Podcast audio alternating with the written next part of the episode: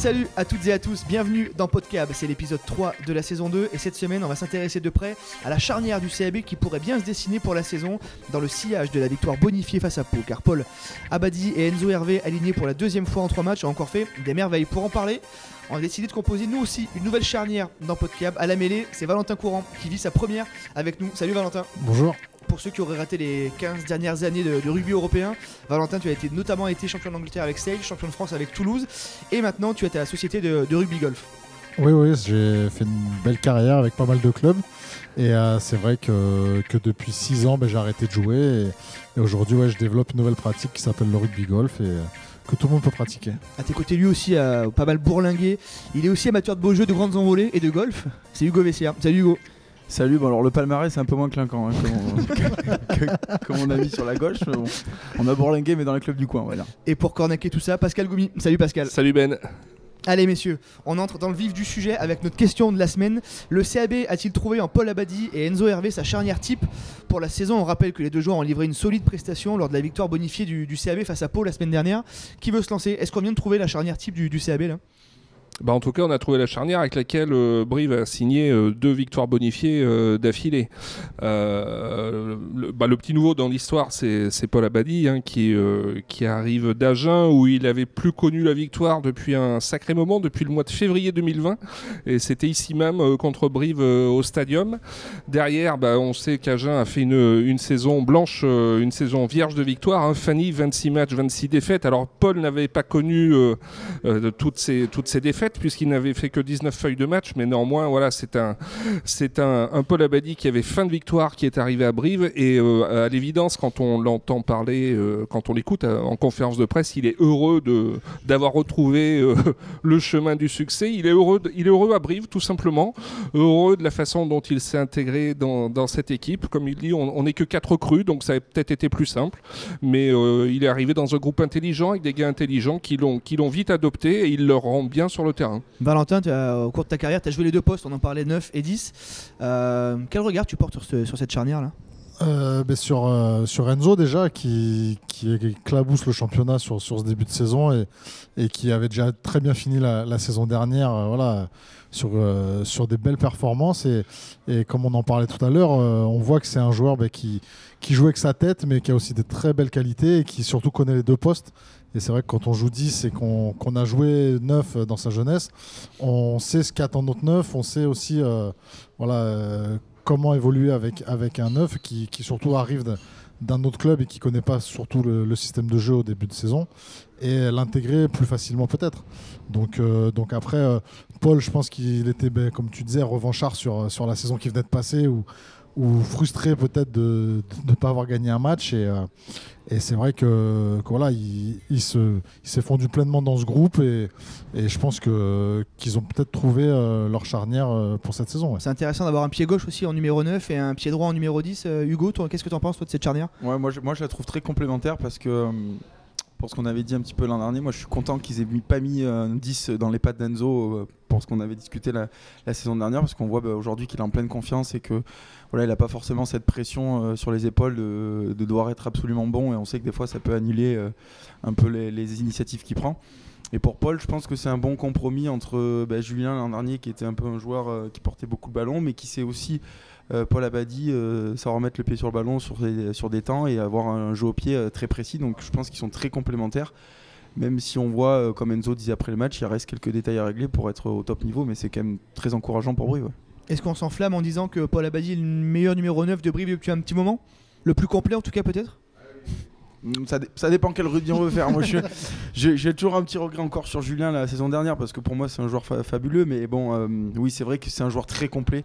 Je pense que ça fait très longtemps que Brive n'a pas eu un joueur très complet à ce poste-là. Et puis surtout, c'est un leader. J'ai l'impression que c'est quelqu'un qui est respecté de ses avants et qui sait, euh, qui connaît son poste sur le bout des doigts. Donc oui, c'est un, un joueur euh, qui est très très complet. ouais. C'est difficile de s'intégrer, Valentin, comme ça, quand on arrive dans un nouveau club, quand on est numéro 9. Comment on fait pour s'intégrer avec les gros? On sait qu'il faut un peu euh, s'imposer, mais tout en restant un peu à sa place. euh? Ouais, ouais, mais surtout, euh, surtout quand on arrive dans un, ouais, comme tu disais, dans un nouveau groupe, on, on doit s'imposer parce que le 9, c'est voilà, c'est un leader de jeu déjà, c'est un leader dans le, dans le groupe, ça doit l'être aussi. Après, c'est c'est pas évident quand on débarque. C'est peut-être plus simple parce que parce que c'est un groupe quand même. euh, sans star entre guillemets. Voilà, c'est un groupe qui vit bien, qui, qui est tout le monde est à peu près au même au même niveau. Voilà, donc euh, pour s'intégrer, c'est sûrement plus facile. Après, il y a des mecs intelligents aussi, comme euh, Saïd par exemple, qui je pense a dû euh, le prendre un peu sous son aile et et, euh, l'aider à s'intégrer. Et, après, après, on voit que sur sur le terrain, quand quand on fait ce qu'il faut sur le terrain et qu'on est un leader sur le terrain, euh, l'intégration elle est deux fois plus facile. Et sur ses premières performances, il a montré à tout le monde que qu'il n'était pas venu là pour être en vacances, quoi. Donc, Ouais. euh, donc Ce qui c'est int- intéressant parce qu'on sent qu'ils sont vraiment les deux en pleine confiance. Ah, en pleine bourre, ouais, ouais. Puis se- moi, je trouve qu'ils se trouvent assez facilement pour voir qu'ils ont quand même passé peu de temps, euh, peu de temps ensemble hein, depuis la reprise de, de début juillet. Et après, ouais, je rejoins ce que dit Hugo. Ça dépend quel, euh, quel type de rugby on veut pratiquer. Euh, ah, bah, Vassil est dans un autre registre, euh, on le sait. hein, il sera plus là comme euh, comme euh, comme gestionnaire et euh, une fois que l'avance sera faite, euh, il tâchera de, de- de la garder. Euh, après, il faut voir Enzo Sanga, hein, qui a eu peu de temps de jeu à, à Montpellier où il s'est euh, blessé et qui avait montré de belles dispositions euh, euh, sur, les matchs, euh, sur le match amical Ouais. euh, face au Racing. Valentin, tu disais que tu connaissais euh, bah, évidemment euh, Enzo, tu l'avais eu, tu étais intervenu, c'est un peu un profil euh, comme le tien, tu, nous disais tout à l'heure. Ouais, ouais, c'est un profil un peu comme le mien. C'est sûr que c'est c'est un joueur qui, bah, déjà, comme on disait, qui a évolué jeune aux, deux postes, que ce soit 9 ou 10, donc qui connaît, qui connaît les attentes des deux postes, qui est buteur, qui a, qui a un jeu au pied quand même int- intéressant et qui, et qui euh, techniquement est, voilà, est doué. C'est, il a travaillé, mais, mais il, a, voilà, il a des facultés techniques qui- que tous les joueurs n'ont pas, et surtout à ces postes-là, 9-10, euh, voilà, c'est, c'est intéressant. Et ouais, ouais, on a un petit peu le même profil et même physiquement. T'allais le dire, Hugo, c'est ça? Hein Non, non, non, non, je me dessus serais pas permis. non, non, non, mais, euh, mais pour moi, là, des, des jeunes, de toute façon, c'était un joueur qui, qui était meneur dans les équipes où il jouait et qui était euh, techniquement au-dessus du, au-dessus du lot. Et, et il le prouve aujourd'hui, voilà, que même au plus haut niveau, il, il s'en sort et même il survole un peu les débats en ce début de championnat. Tu parlais de concurrence, est-ce que euh, tu disais qu'il en fallait peut-être pas trop Est-ce qu'il en faut quand même un petit peu pour Enzo? Non, mais entre pas, pas en avoir et en avoir un peu, c'est le débat qu'on a vu l'an dernier. C'est est-ce qu'il fallait lui mettre un 10 euh, expérimenté euh, de top niveau dans les pattes? Moi, j'avais dit à l'époque que non. Et je pense que c'est un joueur qui a besoin de confiance. Et Valentin, je pense que durant toute ta carrière, sur des postes aussi stratégiques, si on est vraiment trop en question, remis en question tous les week-ends, je pense que c'est vraiment compliqué euh, pour vraiment se lâcher, etc. Donc, lui donner les clés du camion à son âge maintenant, je pense que c'est la meilleure chose que Brive a fait. La preuve euh, en est, euh, il est, il est au-dessus. Après, oui, il faut lui en mettre, il faudra le remettre en question sur certains moments s'il passe au travers, mais j'ai pas doute que le staff le, le fera à ce moment-là. Très bonne transition. Putain, quel métier quoi. Maintenant, non, on voulait vous poser une question avec Pascal, euh, une question centrale qu'on s'était posée pour le déplacement à Montpellier. Est-ce que quand on a une charnière comme celle-là, est-ce qu'il faut la changer tous les week-ends? On rappelle, euh, Enzo Hervé a marqué euh, 26 des 36 points euh, du CAB contre Perpignan. Il n'avait pas joué la semaine d'après à Montpellier. Euh, est-ce qu'il faut installer sa charnière et la faire jouer 4-5 matchs de suite? Comme le fait Toulouse. Comme le fait Toulouse, alors Toulouse, on va, on va- Ouais. on va faire les stats. Dupont et Tamac ont débuté les trois matchs. À Biarritz, idem, Babé Couillou et, euh, et Brett Heron ont débuté les trois matchs. À Lyon, Léo Berdeux, l'ouvreur, a débuté trois matchs. À l'ouverture, Pellissier a fait les deux premiers. Il y a une vraie continuité dans, dans ces équipes qui sont euh, au même classement que, que Brive. Qu'est-ce que c'est quoi ton avis sur la question Moi, pour, pour moi, il faut, oui, il faut de la continuité. Il faut, euh, il faut déjà qu'ils prennent beaucoup de repères ensemble, puisque vu que Paul vient juste d'arriver, ils ont besoin de temps de jeu ensemble et, de se trouver de, de plus en plus. Et, euh, euh, même au poste de, de demi d'ouverture, il faut, comme tu disais, pas lui mettre de la concurrence, mais, euh, si tu lui mets pas de concurrence en face, il faut justement le faire enchaîner les matchs pour que pour qu'il qu'il prenne encore plus de de comment dire euh, pas de repères parce qu'il les a ces repères vécu, mais voilà de euh, vécu dans, le- dans ouais. le groupe et, et que ça devienne vraiment un, un vrai leader de jeu après euh, après tout dépend les matchs que tu as aussi peut-être qu'à Montpellier ils, ils sont pas allés peut-être je sais pas l'équipe qu'ils avaient mis euh, à côté tourné. mais voilà ils avaient fait tourner Ça avait un peu. tourné, oui. Mm. Voilà, donc il y a des matchs comme ça où tu fais un peu l'impasse entre guillemets sans la faire. Donc euh, oui, tu fais reposer un peu ta charnière. Après sur un début de saison, pour moi, euh, les 5-6 premiers matchs, tu peux laisser ta charnière et au, au contraire qu'elle qu'elle prenne des automatismes et faire tourner sur, sur des gros matchs où tu sais que tu vas aller à Toulouse ou, Ouais. ou à La Rochelle peut-être un peu plus tard et où ça sera un peu plus compliqué d'aller gagner. Hugo, ton avis? Ouais, et puis moi je suis, d'accord parce que aujourd'hui, le, moi le petit bémol que je mets euh, sur cette charnière, c'est qu'ils ont gagné deux matchs avec le bonus sur des matchs où on a quand même dominé devant, où ça a été assez, assez simple entre guillemets. Et c'est vrai que je pense que pour eux, ça serait bien aussi de vivre des matchs un peu plus compliqués pour leur expérience parce que ça sera pas toujours aussi facile à domicile quand on va recevoir des équipes comme le Racing par exemple ou Toulouse même. euh, voilà, on sera peut-être pas aussi dominateur devant, donc ça serait important d'avoir cette expérience sur des matchs un peu plus compliqués à l'extérieur aussi. euh, donc euh, moi, j'aurais j'aurais trouvé que ce serait judicieux de les, fa- de les faire enchaîner. Pardon. D'autant Pascal qu'effectivement en poste de 10, euh, il n'y a pas grand monde derrière Enzo quoi. Bah, il n'y a pas grand monde non, pour l'instant. On a vu que Stuart à Montpellier avait, euh, avait eu quelques difficultés à animer le jeu. hein. Brive avait beaucoup eu de munitions, mais finalement euh, n'avait que très très rarement été, euh, été dangereux. Donc est-ce que, la question qu'on peut se poser, c'est euh, quand on voit la compo d'équipe euh, le vendredi soir, est-ce qu'on sait déjà si Brive, euh, en fonction de la charnière qu'il aligne, euh, fait l'impasse sur ce déplacement ou s'il joue un coup sur ce déplacement? Une autre charnière, Enzo Sanga sera blessé euh, cette semaine pour aller à Bordeaux. On pourrait avoir du coup Vasil, Lobzanidze et Tedo Abzandadze, la charnière titulaire de la Géorgie. Quitte à faire tourner, autant avoir des joueurs qui sont habitués à jouer ensemble. Oui, oui, qui se connaissent, bien sûr. Bien sûr, parce qu'ils vont pas à Bordeaux pour, euh, pour faire une, impasse. Donc, euh, donc autant mettre des joueurs qui, s'entendent bien et qui, qui vont avoir des repères ensemble. Après, euh, comme on disait juste avant, c'est voilà, est-ce que c'était pas plus judicieux aussi de faire enchaîner Enzo et, Paul qui, qui sont sur une bonne dynamique et qui peuvent voilà, même sans, sans transcender l'équipe, mais, mais peut-être qu'il y a certains joueurs qui ont besoin de ça, d'avoir des joueurs à côté d'eux qui sont en confiance pour justement euh, élever leur niveau et, et voilà après euh, après les joueurs euh, les joueurs qui jouent un peu moins faut quand même les utiliser et, et donc c'est compliqué de gérer un effectif quand on quand on est coach hein. donc euh, ça on, on peut donner notre avis mais après euh, le jugement c'est voilà c'est des choix qui, qui sont faits en interne et, et après c'est c'est comme ça. Vous l'avez connu, est-ce que c'est frustrant quand on reste sur une super performance le, le week-end de être hors groupe ou d'être remplaçant le week-end d'après? Bah, après, tout dépend le discours du staff aussi envers les joueurs. euh, voilà, euh, on sait pas vraiment, nous, on n'est pas dans le groupe. hein, euh, si le discours c'est, euh, voilà, écoute, euh, tu te reposes pour préparer le, week-end d'après, euh, voilà, c'est une frustration qui est vite passée parce qu'on sait qu'on va enchaîner. Si c'est vraiment une punition sur le sportif ou des choses comme ça, effectivement, c'est plus frustrant et on, on est plus frust- voilà, on est, on est un peu dégoûté. Mais bon, je pense que là, si c'est cette charnière euh, 100% géorgienne, voilà, pour moi, le, clairement, c'est on va, on va garder notre charnière titulaire pour. pour la réception du Stade français. C'est un concurrent direct. Je pense que c'est la stratégie du staff aujourd'hui. Ils ont visé ces trois réceptions à domicile sur le premier bloc pour engranger le maximum de points. Donc après, ça, ça s'entend aussi. hein. Voilà, on préserve nos joueurs euh, pour les avoir sur ces matchs euh, très importants. Donc euh, c'est une stratégie.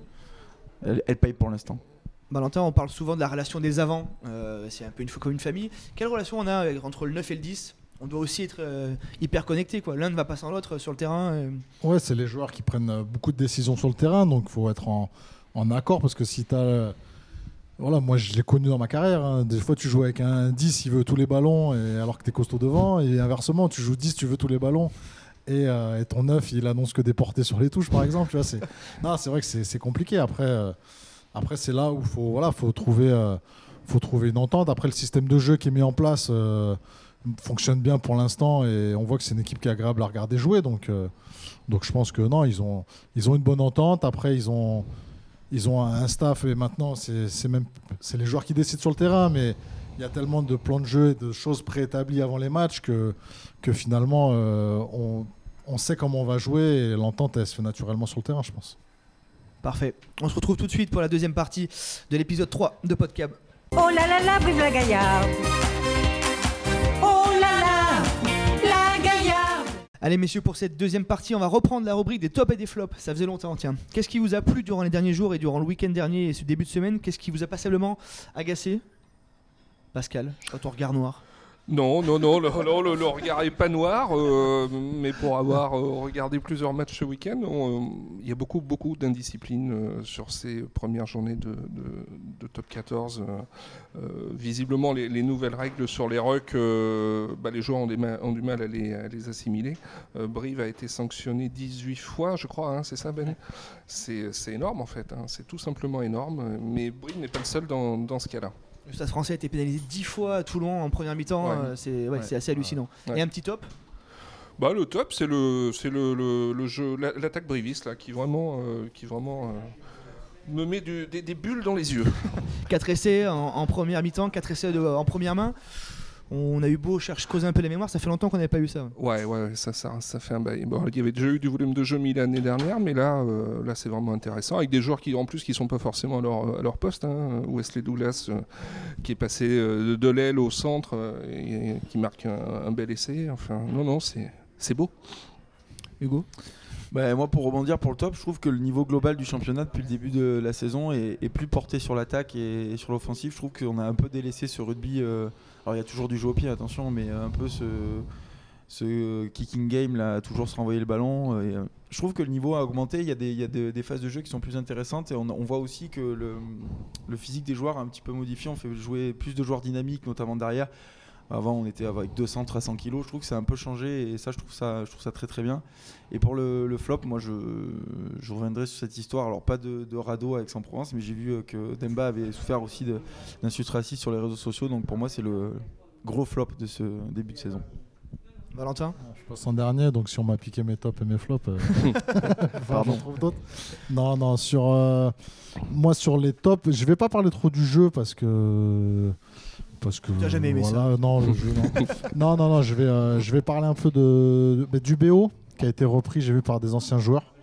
Voilà, c'est un club où je suis ouais. passé, euh, où je suis passé. On voit que souvent dans les dans les clubs, il y a vraiment la SASP et l'association est un peu laissée euh, pas à l'abandon, mais presque dans certains clubs pro. Et euh, je trouve ça bien quoi, là, que des- d'anciens joueurs se, se réunissent comme ça pour, euh, pour reprendre une asso qui était un peu, un peu bancale euh, à Biarritz. Et j'espère bah, qu'ils ne délocaliseront pas, mais que, l'asso là, là-bas euh, remarchera. Et euh, c'est des mecs bien, donc il n'y a pas de souci, je pense. A un petit flop. Et un petit flop, euh, j'allais parler aussi du racisme. Et euh, bon, Hugo en a parlé, euh, donc je vais partir bien sûr euh, sur le fait de- du week-end, ce plaquage là qui est, que tout le monde a vu, je pense. C'est même pas un Qui plaquage est- en fait. Ouais, qui est, euh, ouais, c'est une attaque même. De Rino Peters, le, le, Voilà, le castré sur, le sur castré, Maxime ouais, sur, euh, c'est voilà, c'est ce que je disais, c'est que ça donne une mauvaise image du rugby même parce que parce que quand on regarde le- la télé le, le dimanche et qu'on regarde même les chaînes d'infos, elles parlent du championnat, mais la seule image qu'elles ont montrée c'était celle-là, donc. euh, donc pour les enfants, pour les parents qui ont un peu peur déjà de mettre leur- leurs enfants au rugby, c'est c'est pas une très belle image qu'on donne. Quoi. Ouais. Bon, mais tu m'as on a le même top. On a le même top. euh, Valentin, c'était un petit coup de cœur sur le, sur Biarritz Olympique et sur le retour vraiment au premier plan avec une ambiance de feu euh, à Aguilera. Ça avait déjà été le cas pour le barrage contre Bayonne. Alors en dépit des, euh, relations conflictuelles de la direction avec nos confrères de, Sud-Ouest, euh, voilà, qui facilitent pas du tout le travail, il y a un vrai truc qui se passe. Le, le- rugby de retour à, à Biarritz. C'est bon quand on aime un peu le rugby, c'est plutôt, euh, c'est plutôt agréable. Et puis côté flop, bah, je vais revenir un peu sur ce qu'on a dit. euh, c'est ce- l'affluence au stadium. Alors oui, effectivement, c'est général partout euh, en top 14. Il n'y a pas grand monde dans les tribunes, mais quand même, euh, quand on se trimballe autour du, du stadium et en ville, pendant un an et demi, les gens étaient sevrés de rugby, il n'y a, absolument rien. Et là, euh, tout le monde peut revenir au stade, il n'y avait que 8000 personnes. Alors effectivement, les 8000 8000 personnes ont fait du bruit. Il y avait une belle ambiance, euh, il y avait une belle ambiance samedi, mais voilà, jouer devant 8000 personnes, c'est quand même pas, c'est quand même pas très sexy pour, pour les joueurs, surtout que il n'y a pas l'excuse d'avoir des ballons portés pendant 80 minutes. Il y a du beau jeu, il y a du beau jeu au CAB. Bah écoutez, c'est la fin de ce troisième épisode de la saison 2 de, de Podcab. Merci à tous de nous avoir suivis. Merci Martial pour euh, ta présence avec nous. Restez connectés sur la montagne Terre de Sport. Merci messieurs. Merci. Et à la semaine prochaine.